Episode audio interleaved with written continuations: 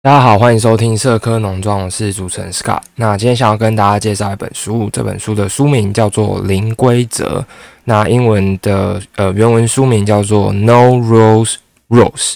好，零规则 No Rules Rules。那这本书在讲什么呢？这本书其实是由这个 Netflix 的执行长，就是应该可以说创办 Netflix 的创办人，然后跟一位教授吧。就一起在里面书中对谈，然后有就是讲 Netflix 的整个从零到有，还有他们经营哲学的故事哦。那也有讲到说他们的经营理念，对，所以基本上你可以把它解读成是一本就是呃介绍 Netflix 这个王菲的一本书。应该大家都知道 Netflix 吧？就是它是一个线上的串流平台。对，那不用多做介绍，对，就是 Netflix，就是。传说中的 Netflix 这样好，那为什么会想要读这本书呢？就是呃，这本书占据排行榜已经很久了，那里面有提到很多关于 Netflix 的这个商业模式跟经营理念，那我觉得是一个还蛮不错的一本书。对，那呃，希望可以从今天的这一。这一集的节目可以让大家知道说里面的讲的书里面的经营理念大概会是什么，然后以及我们如何去应用，还有我自己觉得怎么去应用在这个个人或者说是组织里面的一些心得。那最重要的是，呃，就是这样子的商业模式或者说这样子的方法有没有办法实际的运用在我们台湾的企业，或者说可不可以办法应用在我们的政府体制里面哦？对，那希望就可以透过今天的节目带大家去呃了解一下这本书，那顺便聊一下我个人的看法。好。那呃，Netflix 的执行长呢，他其实之前也有创业过蛮多次，然后他就是创业失败啊，干嘛？然后里面他一开始就有听到说，那个时候百事达应该大家都还蛮有印象，就小小时候去租那个电影，然后如果过期的话要被罚钱，就会很不爽的那个百事达。那以前百事达是最大间的，那呃，Netflix 那个时候还是一个很默默无名的这个一间。小公司，然后他们曾经有去找百事达谈过要并购，然后结果百事达拒绝他们。结果呢，surprise，现在百事达已经倒掉，剩下全全世界吧，好像只剩一间在美国。那 Netflix 变成是全世界最大的，那所以大家都觉得说，哇靠，怎么那么强啊？就是 Netflix 怎么有办法在短短的呃十几年之间成长的这么快速？那里面就讲到说，执行长还有他们的商业的经营理念。那呃整。整本书可以分成三个部分，那三个部分呢，就是先从呃 Netflix 他们最主要呃想要达到的这三个经营理念开始哦。那第一个部分呢，就是叫做高人才密度；那第二个叫做完全透明；第三个叫最低控管。什么叫呃高人才密度、完全透明跟最低的控管或者是管控呢？就是他们认为说，呃，在做这个商业经营模式里面，要吸引到很强很强的人。然后整个组织跟整个决策的方式是要维持，就是完全的透明，就是常常在讲什么公开、公正、透明，对，透明、公正、公开这样。那最低管控的意思就是说，呃，这在整个企业界里面应该有讲过非常多的经营理念，就是把这个授权、把权力下放给员工，或者说给部署去做决策这样子。好，那整本书可以。呃，他告诉大家，在经营企业的时候有三个步骤。第一个就是你要先去累积人才的密度，那第二个呢是去鼓励创新，那第三个呢是去放松各种的控制。那这是第一阶段。那第二阶段呢就要去强化人才的密度，那去增进诚信，就是大家的诚实跟信用，就是要落实在组织里面哦。那第三步就是去放松更多的控制。好，那。一旦这两个阶段达成了之后呢，就可以达到人才密度最大化、诚实的这个呃诚信最大化，然后跟去除大部分的控制。那我第一次听到这个概念之后，马上联想到的是那个时候中华民国建国的时候，我们采行的这个军政、训政跟宪政，就诶还蛮有意思的，就是。每一个人在实施这个，不论是国家或是商业，好像都有一个准备阶段、实行阶段跟可以完全放松的阶段。呃，其中我觉得是蛮有异曲同工之妙。对，那这是整本书贯穿的 Netflix 从他们一开始的公司的治理方式的三个阶段的呃改变哦。好，那我们先从里面最重要的一个部分，就是他们觉得整个就是假设你今天是新进员工啦，你进去里面，他们希望你从进去可能一个礼拜之内就可以开始去呃学习到的一个经营的模式跟理念。那上至执行长，下至你可能只是里面的一个很很基础、很基础的员工，就是可能是个小社畜好了，就是每每个月是领月薪的这种上班族。那大家在里面的这个呃。经营的理念是一模一样的，就是说不会因为你是执行长，或者说不会因为你是员工，那这些标准就有不同。那贯穿整个零规则，就是这一本书，还有或者说 Netflix 的经营理念呢？他们认为说，在里面做的任何事情都是要以协助为目的的，就是你提出建议啊，或者说你在做一个呃，假设是工作上面的事项，无论是决定或者是被决定。那一切都要以协助为目的。那这边更重要的是聚焦在提出建议哦。换句话说，如果他们看到一个觉得可以更好的方式或方向，那他们会认为说，在 Netflix 里面，假设你觉得你主管刚表达的这个呃简报很烂好了，那你不是跟直接跟主管说，哎，你简报超烂的啦，就是你这样来当主管，就不是这样。你是要以协助为目的，可能就会跟主管说，哎。那个主管，你刚刚什么什么地方的 A 部分的哪里哪里讲的不太清楚？那再来第二个呢，就是讲到说，你除了给出建议，告诉主管或者说呃其他人哪一个部分不太好，那是以协助为目的的之外，要跟人家说可实际执行，就是说，那我认为刚刚这样子应该要怎么样怎么样会比较好。那告诉主管是这样子。那第三个人就是表达感谢。那不论是主管或者是你呢，就可以说谢谢你，就听了我的这个建议，或者是谢谢你愿意给我这个建议。那最后呃的两个阶段就是你要么选择接受，那要么选择就是不要听建议，因为毕竟每个人在看待某一个事情的时候都会有不同的角度。那你其实没有办法把很多的东西跟建议都听下去啊，因为如果你一直改来改去，最后就不是你了嘛。所以你可以选择接受，或者是呃丢掉，就是 throw it。不要听。那最重要的里面有一个是要针对文化去做调整的，因为在不同的地区，Netflix 是一个很大的跨国企业，每一个地区的文化会有不同。那基本上就是针对文化去做调整。那这是第一点，Netflix 整个经营理念就是提出建议的时候以协助为目的，那是可执实际执行的。然后最后去表达感谢，那接受或者是放弃它，那呃再就是根据文化去做调整。那这是第一点。那第二个呢，就是不要当一个有能力的混蛋。什么叫做不要当有能力的混蛋呢？就是大家可能会就是在日常生活中，或者说是呃学校或者是工作的时候，会看到那种就是学经历都很优的啊，然后可能是什么海归啊，或者说是名校毕业的啊，那讲话就是拽的二五八万这样，就是讲话很拽啊，然后完全不把你放在眼里。对，那他能力好吗？他很好，可是他就是不会做人嘛。那 Netflix 在里面呢是超级无敌，就是没有很欢迎这种有能力的混蛋。就是你个人很强没错，但是你会拖垮整个组织的呃凝聚力跟团队合作。所以只要是有能力的混蛋呢，他们就会马上把它解雇掉。不论你再怎么强，但是如果你是一个无法去好好的跟人家合作。然后没有办法执行刚第一点所讲到以协助为目的的谏言，而是可能是无谓的批评这样子，或者是太过强硬啊，没有办法沟通啊，那都是他们呃认为不应该在组织里面生存的。那呃除了有能力的混蛋之外呢，他还有就是在 Netflix 里面非常不鼓励的是，呃就是无能的平庸的人，平庸的人。那这样讲好像会有点太抽象哦。那举一个例子好了。大家可能呃出社会或者说是在大学期间都会有分组报告或者是要执行小组会议的事项哦。那这边要提到就是 Netflix 完全不鼓励呃录用很平庸的人，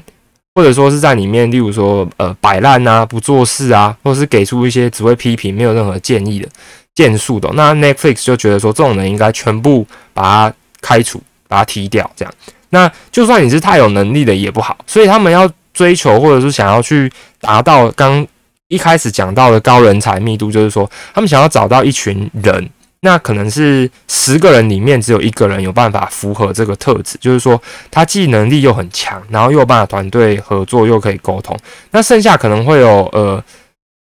呃十个人里面好了，二到九可能都是很平庸的人，呃，二到七好都是很平庸的人，表现能力 OK，然后也行，但是就是很平庸。那 Netflix 就觉得这些人也不应该待在 Netflix 里面。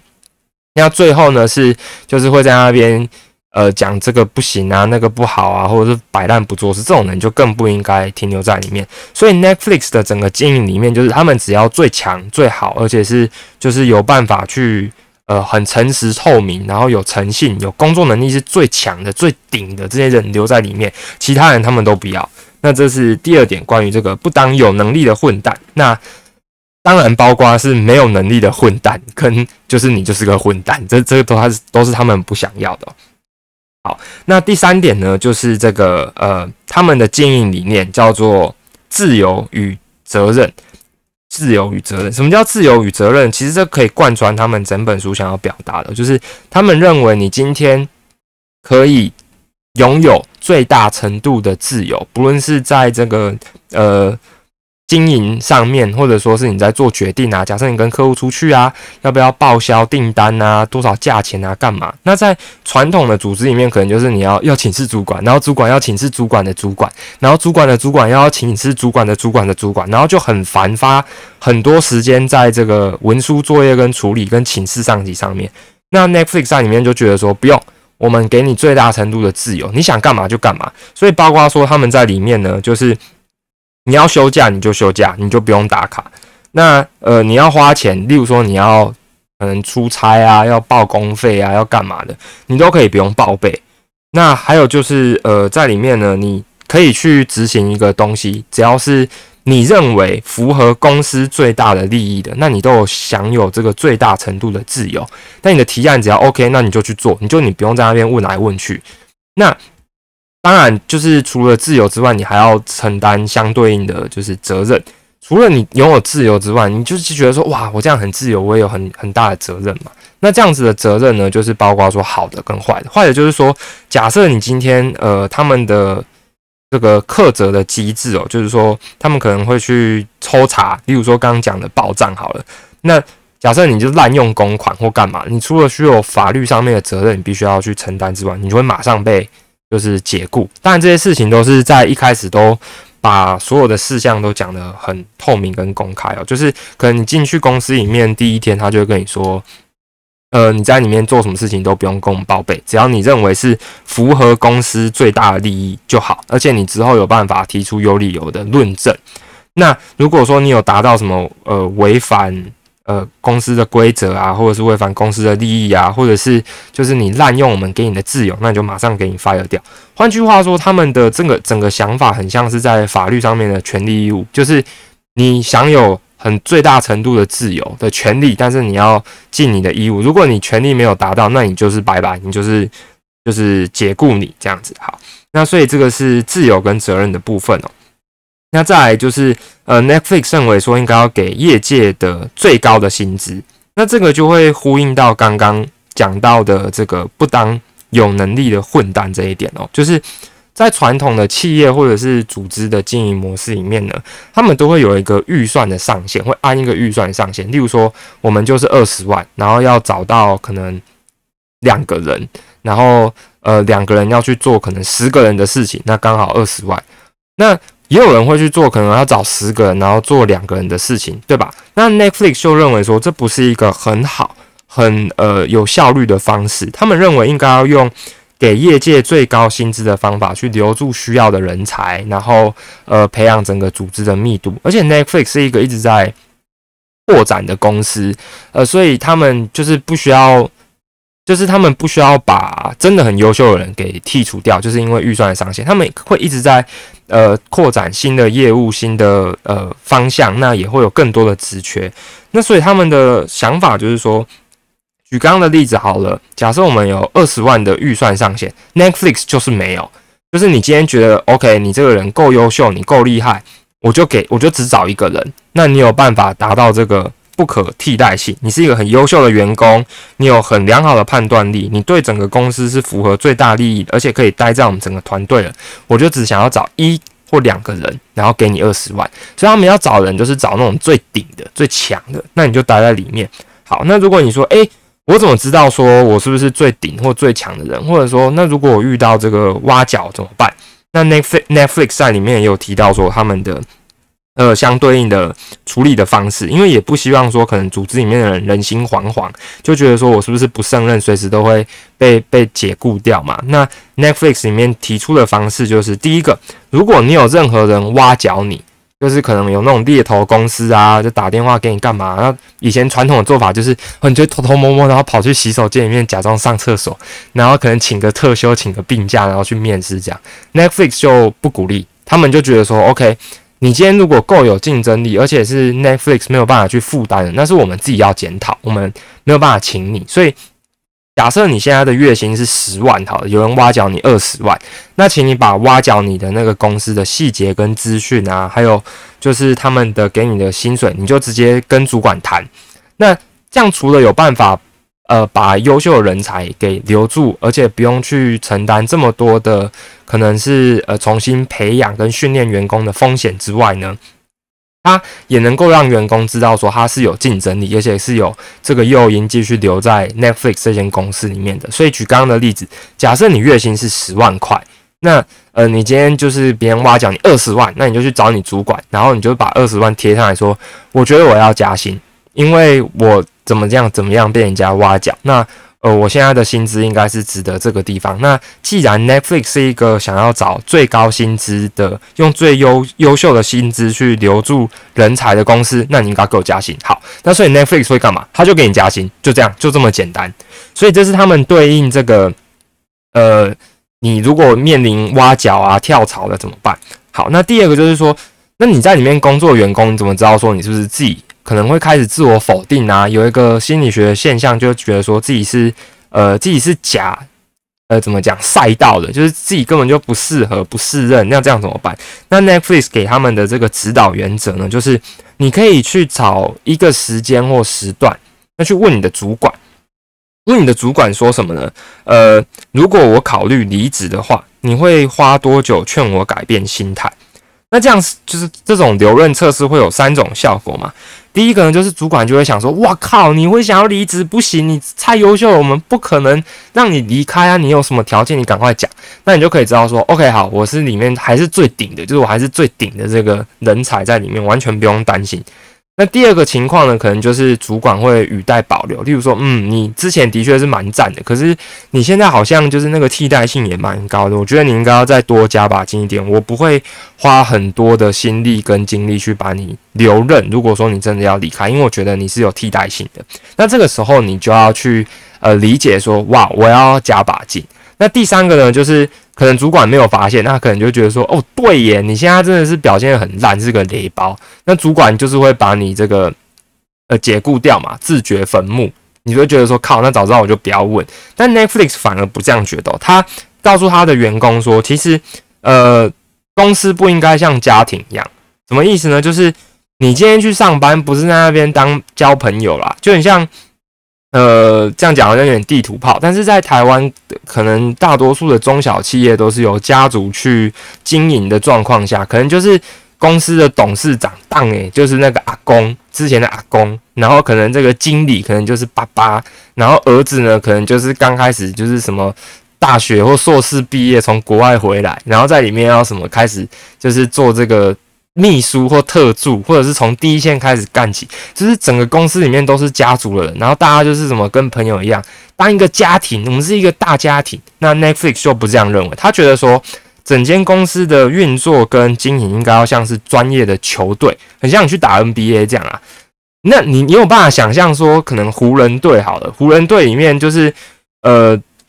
就是一些老人，然后就是已经不适合打篮球，然后就说不行，我们是家人，我们在这里留二十年，就不会有这种情况嘛。但是彼此之间相处还是很融洽的，只是我们的关系不会像是家人一样，因为我们大家就是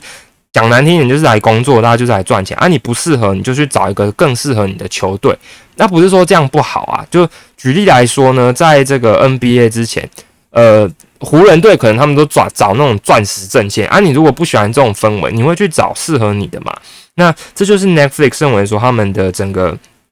经营的模式应该要走一个，就是大家都是呃球员之间、专业球队之间的关系哦。所以，如果你今天去跟主管讲说，诶，我的能力适不适合？如果我我离职，你会劝我多久改变心态的话呢？那呃，主管可能就会觉得说，哦，你真的很不适任，那就要让你走嘛，就把你解雇掉。那这边会出现呃两种状况，什么状况呢？就是你解雇，你会觉得说，靠，我真的是呃，就是花了这么多时间、这么多精力，你要怎么去克服那个心理障碍？那 Netflix 的方式是这样：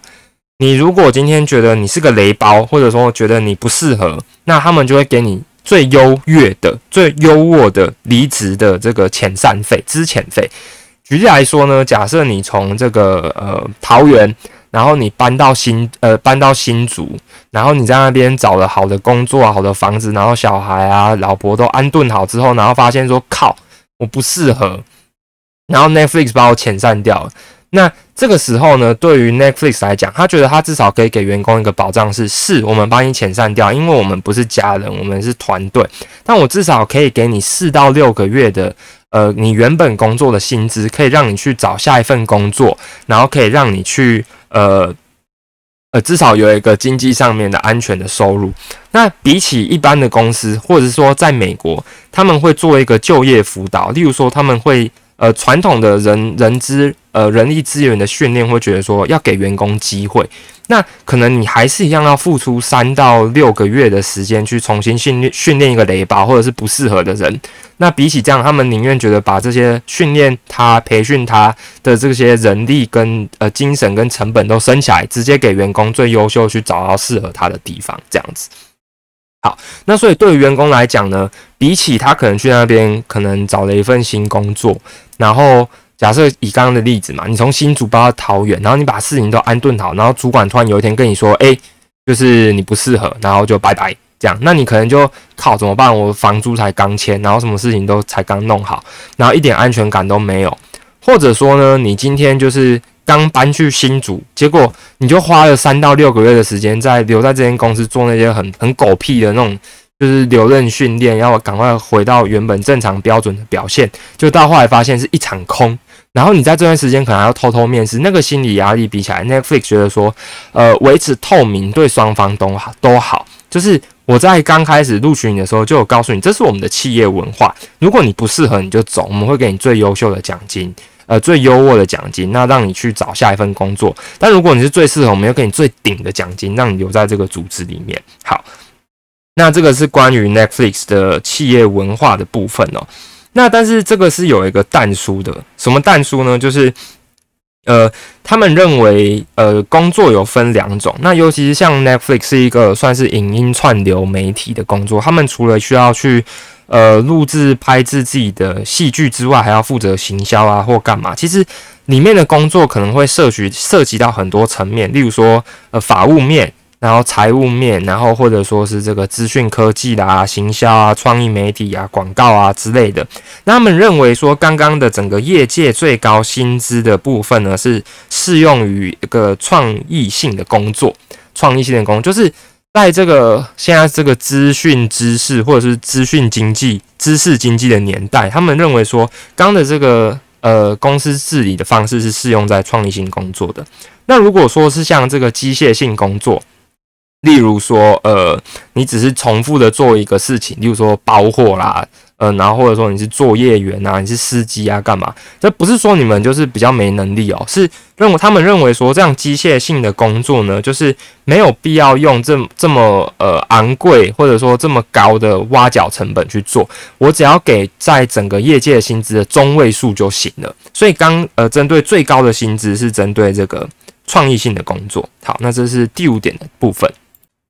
好，所以刚呃，基本上我们都是在针对呃人才的密度，我们要如何去累积、强化，然后跟最大化的部分哦。那呃，除了这个部分刚有提到之外呢，还有这个关于诚信的部分。那从呃诚信的话，就是从刚刚的整个介绍呃论述里面，大家可以知道说，他就是一开始就是呃中文叫什么，把丑话说在前头，就他把所有他们的。公司的治理的文化跟理念跟原则都讲清，如果不适合你就走，不要浪费彼此的时间。我给你最好的，请你也给我最好的，就这样对大家来讲就比较公平。那除了这个之外呢，还有这个诚实的部分。什么叫做诚实诚信的部分呢？就是呃，他们希望员工可以把所有的这个感想或者说心得建议，能够促使公司有最大利益的都讲，你都讲出来。那举一个例子，就是刚讲的这个呃挖角的部分，彼此不要花这么多时间在猜忌啊、惊跳呐，就是不要做这个事情啊。大家就是有什么事情就讲出来，那公司也会保障你这个权利哦。那第二个例子呢，就是。呃，如果你今天在公司或者说在这个 Netflix 的组织里面呢，你犯错了，那希望你能够有这样子的勇气跟这个有这样子的呃适应力去适应人家会公开的给你刚刚我们第一点讲到的有建设性的建议，然后呢，也希望你可以公开的坦诚犯错，这样才有办法去累积整个组织的。呃，好处哦。那他在里面提到了一个书里面零规则提到的例子，是有一个 Netflix 的资深的高阶主管，那他们今天就开了一个全球的高呃中阶主管的会议，他在上面讲说他们目前的经营理念啊、行销策略啊之类的。然后，但是他就问台台下的人，因为他自己是美国人，问台下的人说：“哎，这个谁有问题可以举手？”然后就发现，哎，怎么举手都是美国人。然后后来在分组讨论的时候呢，就其中几个同事就直接把他拦下来，然后跟他说：“我觉得你刚刚这样子就是呃问问题的方式不太好，因为这样子会只让美国人有发言，那没有让其他国家的人发言。因为其实不是每个国家的文化都有举手这个。”呃，文化意涵在里面哦。诶，他今天讲完那个高阶主管就在反思，就觉得说，诶，他刚刚这样讲很有道理。但是人类的心理其实就是不喜欢被人家批评跟建设，所以这个有点反直觉。所以他们就是希望你可以去表达感谢，就是你先把你个人的这个心理的不舒服放在一边。就像我们感性上知道人家批评我们不开心，但是他今天就是要告诉你说，良药苦口，那你就是。吞下去之外，然后告诉你自己说，这个不是苦哦，这个是对你好的甜。那它也是真的有建设性的这样子。好，那所以诚信的部分就是他希望中阶员工、低阶员工跟高阶主管呢，他们彼此在进行沟通或者是任何的呃商业模式的决策的时候呢，你有任何方式你就直接讲。假设你今天遇到执行长，然后可能你们刚开了一个部门会议，然后你们在里面做一件事情，你觉得很不恰当，你就可以直接跟他讲。他们希望有这样子的企业文化，但前提是你必须要给一个有建设性，而不是单纯批评，就是说什么呃好烂哦，好雷哦，这种完全没有任何建树的。他们完全不鼓励这种任何呃没有建设性的批评跟指教，因为你只会拖垮组织之间的向心力。好。那呃，最后一点呢，就是讲到关于控制的部分。控制可以去想到说防避啦，防避。那什么叫做防避呢？就是我们今天在做很多事情，可能不是为了单纯的想要去鼓励大家，而是怕大家去做坏事。那 Netflix 在里面呢，就是希望可以透过放松这种控制，然后放松这种更多的控制跟大部分的控制，去达到所谓的零规则。所以呢，他们的规则从刚刚大家听过来就知道，他们的规则就是没有规则。他们画了一个框架，然后告诉你说这个框架的指导原则是怎样。那这个指导原则，你只要不触犯，那你在里面要做任何事情，没有任何规则，就是随便你去做。那一个很明显的例子呢，就是你今天在公司里面呢，如果你要休假或者是呃你要这干嘛的时候呢，你就直接去直接去做，他们也不会管你。换句话说呢，就是大家可能会怕说，诶，我今天如果休这个年年假或特休，会不会不不恰当啊？那为了这种情况，就是主管带头休，可能主管就直接休二十一天，然后你看到之后就想说，诶，主管都可以休，我应该也可以吧？那大家都在做这种事情之后，就会变成是一个习以为常的企业文化哦。好，那这是放松这个控制的部分。那最后的最后呢，就是会讲到说，这个 Netflix 认为说，我们的整个经营理念并不是适合所有的公司，或者说不是适合所有的组织。他希望大家可以去思考的点是，你今天在做的这个产业是不是涉及安全的？例如说，你是做这个呃资讯安全的，你是做金融相关的，你只要呃有这个任何的这种。太多的放松跟管制给开放掉之后，会承担的那个风险太大的时候，请你还是更多的去用防避大于创新哦。那或者是四则灾害，例如说职业安全啊、环境卫生啊、土木工程啊，你总不能去想象一个建筑师，然后跟他说：“诶，房子要怎么盖随便你，里面钢筋要几根随便你，我们也不抽查。”这种呢，他们也认为说不适合适用于 Netflix 他们这种比较偏向创意的经营理念了。那最后一个是生产部门，就是必须要去顾到品质安全跟生产控管的。那举一个例子，就例如说台积电的技术或者是作业员，你总不能想要说你今天叫他做可能三十样东西就做三十样啊，你今天要做三百样就三百样，随便你，不行。就是他们认为这个并不是适用于所有的产业，但是在这个呃。二十一世纪的知识经济的年代呢，他们认为今天我们的整个商业模式的运作，很大一部分是仰赖于智慧财产跟这个创新的科技哦。那在里面，我觉得一个非常好的去表达这个呃概念的是，里面有个工程师讲到，就是在写程式的时候有分两种状况哦。第一种就是那个区块是非常紧密的结合的，换句话说就是。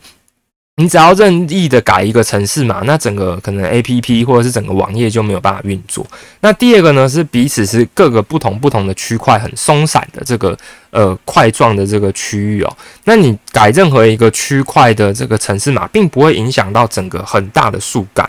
呃，整个就是 A P P 或者是整个城市的应用。那 Netflix 希望他们的组织是可以像一个树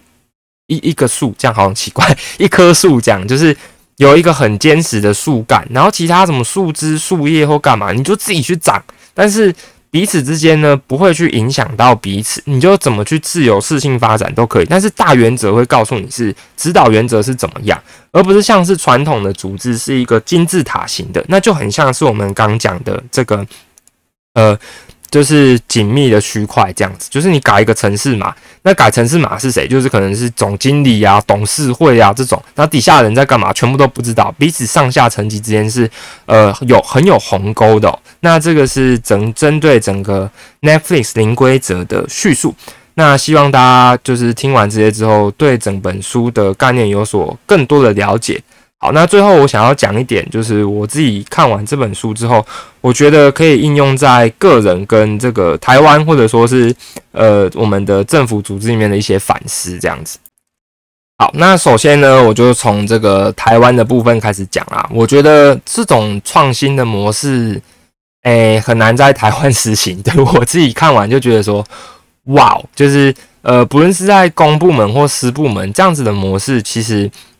我觉得在台湾很难呐，除非是很新很新的创新的呃公司，因为我觉得台湾不论是在我们个人的人际关系，或者是组织，例如说学校啊、团体啊，或者说这个公司行号，我们彼此都有那种家父长的那种行为存在，就是有一个最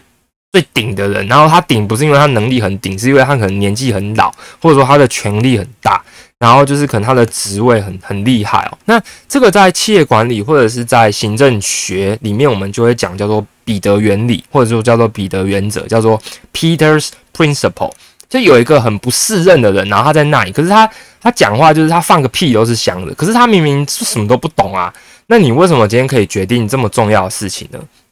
但是我认为在台湾的整个决策的产业，呃，可能因为我们以前的工业就是时代的那种。呃，永业制就是大家会在一间公司待到老，或者是待得很长稳、很长久的这种经营理念还很根深蒂固哦。所以，变成说，我觉得这种事情在台湾是比较难去推动的。我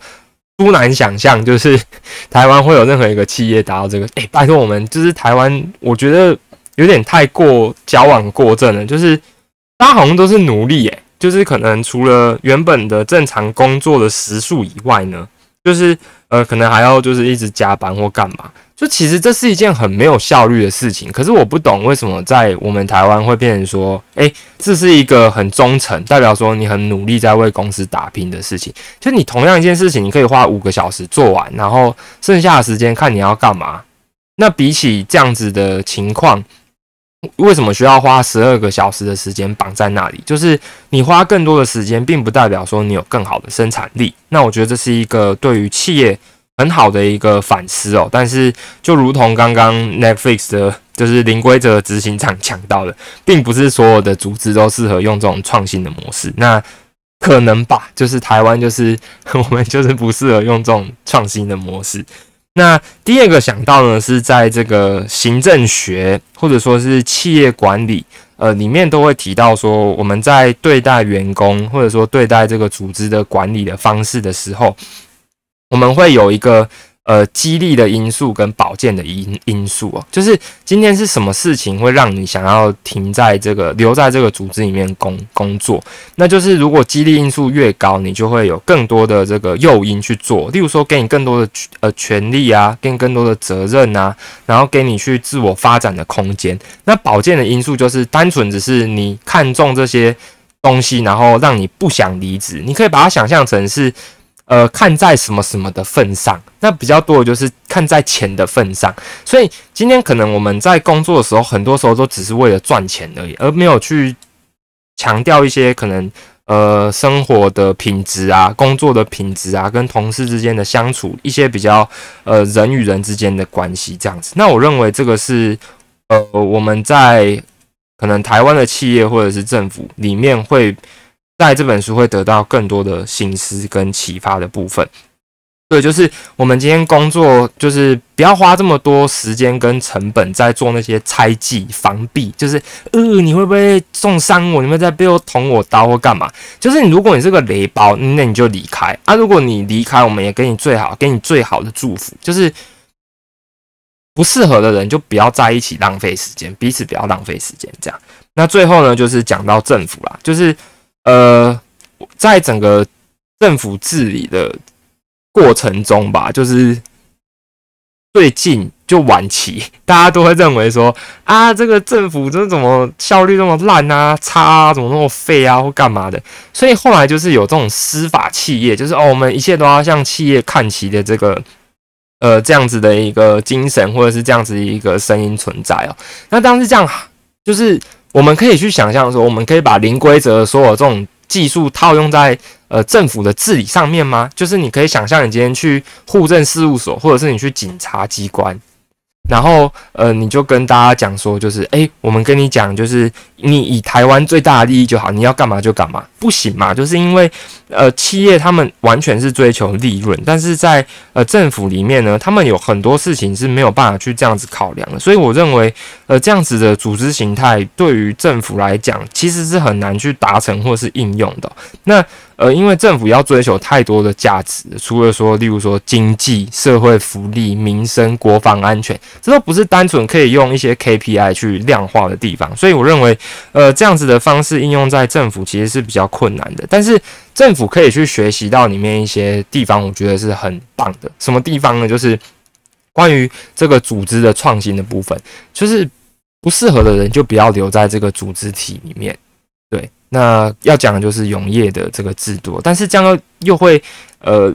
有另外一个弊病，什么弊病呢？就是可能太频繁的组织太换，没有办法让一个国家的呃公务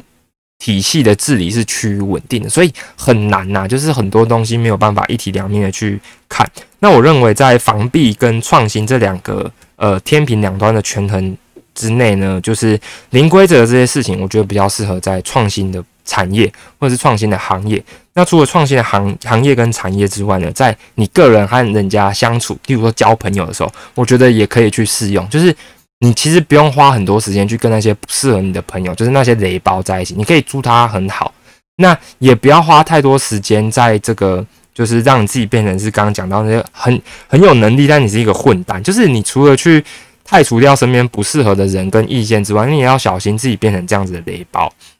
然后，但是在一些你没有办法承担这些高风险的成本，例如说，呃，你做这个保证人，好了，就是你朋友可能开公司两千万，你要做保人这种，这种也不太适合用刚刚这种创新的模式跟理念去去想这件事情，也要有一些防弊的成分在里面。那防弊就是怕人家做坏事。其实我们整个政府的设计其实就是一道一道的保险，就是怕人家做坏事，就很像是，呃，这个在。